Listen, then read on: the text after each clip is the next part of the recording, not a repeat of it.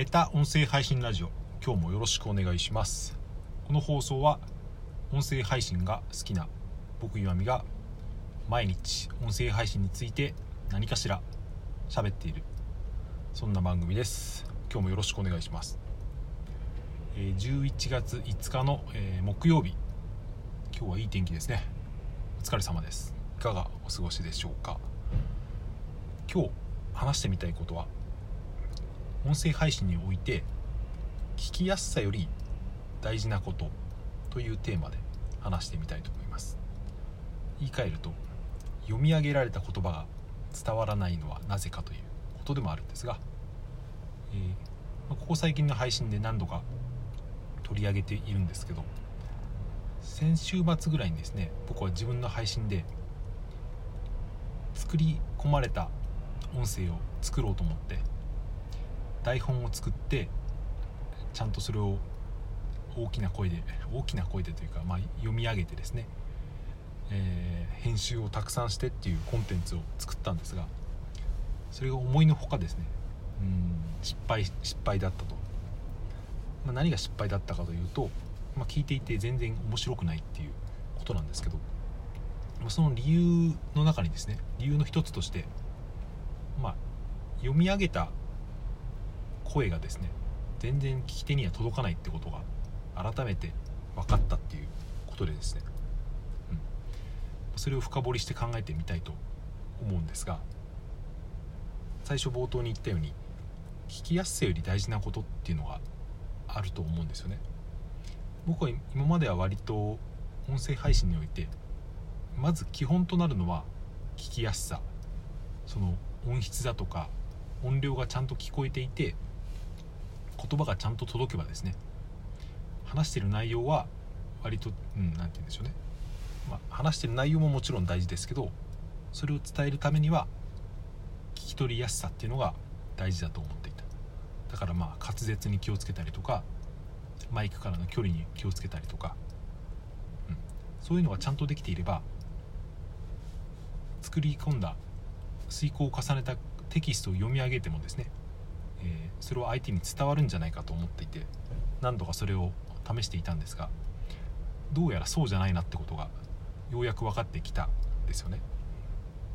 まあ、ちょっと長くなってしまいましたけど、えー、読み上げ、えー、読み上げじゃないですね。聞きやすさより聞き取りやすさより大事なことは何かっていうと結論はですねライブ感だと思いました。ライブ感って何だよって思うかもしれないのでこれは、えー、言い方を変えてみるとまあ、聞き手で話し手の感情が見えること話し手の感情がちゃんと聞き手に届くことっていうふうに言い換えることもできるかなと思いますもちろんですね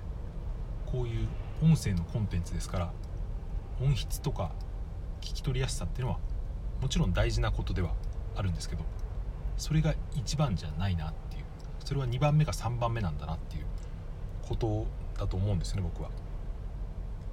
一番は何かというとその話し手のなんていう表情が見えることというか、まあ、感情が感じられること。皆さんもその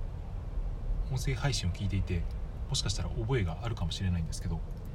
すごい雑音だらけで音も小さいけどうんなんか引き込まれてしまってついつい聞いてしまうっていう覚えはないですかね。僕は何回かあるんですよね。その電話の音声とかうん電話の対談とかでも音質はすごく悪いんだけどでも話してる内容がとても面白くてついつい最後まで聞いてしまったっていう経験は多くの人にあるんじゃないかなと思うんですがそれは何かというとやっぱり、うん、話し手の熱意とかそういう感情だったりすると思うんですね。僕はこういう音声配信だけじゃなくて例えば Kindle 本のですね読み上げ機能とか使って本を読んだりすることも多いんですけどその場合って機械の読み上げだから感情って入ってないじゃないですか。でも僕はそれを本の内容が面白いけば最後まで聞くわけですよね。だから音声配信もそれと同じでテキスト的な内容がですね優れていれば、うん、読み上げだろうが何だろう。がちゃんと声が聞き取れれば人は聞いてくれるんじゃないかなと思ったけど。うん。どうやらそうじゃないというか、まあ、言ってみれば当たり前なのかもしれませんけど。こういった人がしゃべる音声コンテンツっていうのは、うん、聞き手にとっては Kindle の読み上げとは違うんですよね。いくらテキストが優れていてもその場合聞き手が一番重要に思っていることは、うん、多分これは無意識だと思うんですけど、うん、話し手の表情とかこの人はどんな人なんだろうっていうそういう情報を同時に読み取ろうとしてるわけですね。それが読み上げたテキストだとテキストを読み上げた言葉だとそれが感じられなくなってしまうからだから情報量っていうのが圧倒的に少なくなってしまうと、なんか逆の言い方をすると拙い喋り方でもテキスト的にあまりまとまっていない情報を喋っていても別の情報がですね含まれていると人は聞いちゃうと思うんですよね。例えばなんかうんすごい変わったイントネーションだったりとか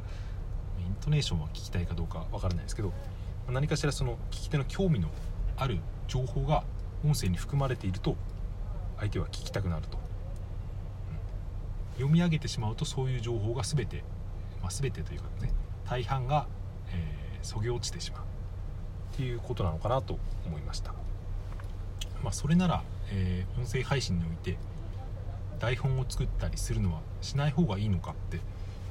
言うとですね僕はそうじゃないなと思っています、うん、特にこうやって毎日配信を続けて少しでもその内容の精度を上げていきたいと僕は思っているんですけどそういう場合はやっぱりテキスト的な要素っていうのもとても重要になってくると思うのでやっぱりまとまった内容を話せるために、うん、テキストの、えー、まあ、原稿ではないにしても準備することはあるに越したことはないなと思います。それでその時に気をつけたいのはですね読み上げないことが重要だなと思いました。レジュメとなるテキストを用意してそれを読み上げないためにはどうすればいいかっていうと、内容を頭の中に入れてから喋るっていうことですよね。だからテキストをパパッと書いてそれを読み上げると、うん、声が声に感情が乗らなくてペラッペラな音声になってしまうと思うんですけどある程度それをですね頭の中に入れてから、えー、テキストは参考程度に見るかもしくは全く見ずに、えー、音声配信に臨むと自然と自分の頭で考えながら喋ることができるのでそうするとやっぱ考えっ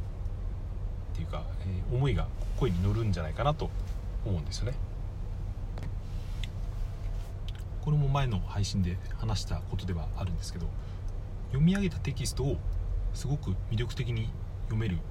人っていうのもいるんですよねそれは要はアナウンサー的なというか俳優的なとか、うん、そういう演者的とか、えー、アナウンサー的な要素を持っているというかそれが何て言うんですかね魅力になる喋りの場合もあるんですけどフリートークみたいなこういう音声配信の喋りというのを磨きたい場合は多分目指すべきはそこじゃない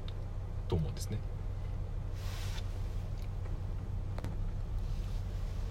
フリートークのスキルを磨きたいんであれば、テキスト的なものを用意はするけどそれを頭の中に入れて基本的にはその空っぽの状態でえー、る。もしくは、まあ、空っぽな状態のように見せかけて喋るっていう、まあ、この辺の線引きっていうのは割と微妙なところではあると思うんですが。だからうまいプレゼンをする人とか、うん、その演説をする人っていうのはこの辺のですね、うん、実は用意されたものを読んでいるけど今考えたようにしゃべることができるっていう、あ、政治家とか上手い人はそういうのいるのかなと思いますけど、まあ、それはそれでですね一つの訓練をされて出来上がったスキルなのかなと思いました。軽くまとめてみると音声配信とかこういう人の声で喋、えー、るコンテンツにおいて一番重要なのは聞き取りやすさよりもライブ感。つまりその喋り手の感情が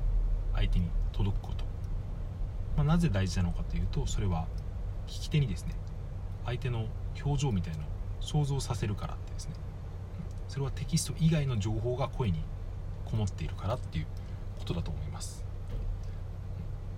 それを表現するというか発していくにはテキストの準備はしてもいいけど、うん、それを目で見ながらすると声の、えー、力っていうのは何倍も下がってしまうのでテキストを用意するんであってもそれは頭の中に入れてですねそれを喋った方が、うん、より喋ることに集中できるかなと思いました、うん、音声配信を始めてもうすぐ1年なんですけど1年経ってようやくですねそれに気づいたという、まあ、これが早いのか遅いのか分かりませんけど喋、うん、りというのは奥が深いものだと思いました。そんな感じで終わりにしたいと思います。最後まで聞いていただいてありがとうございました。それではさようなら。また明日。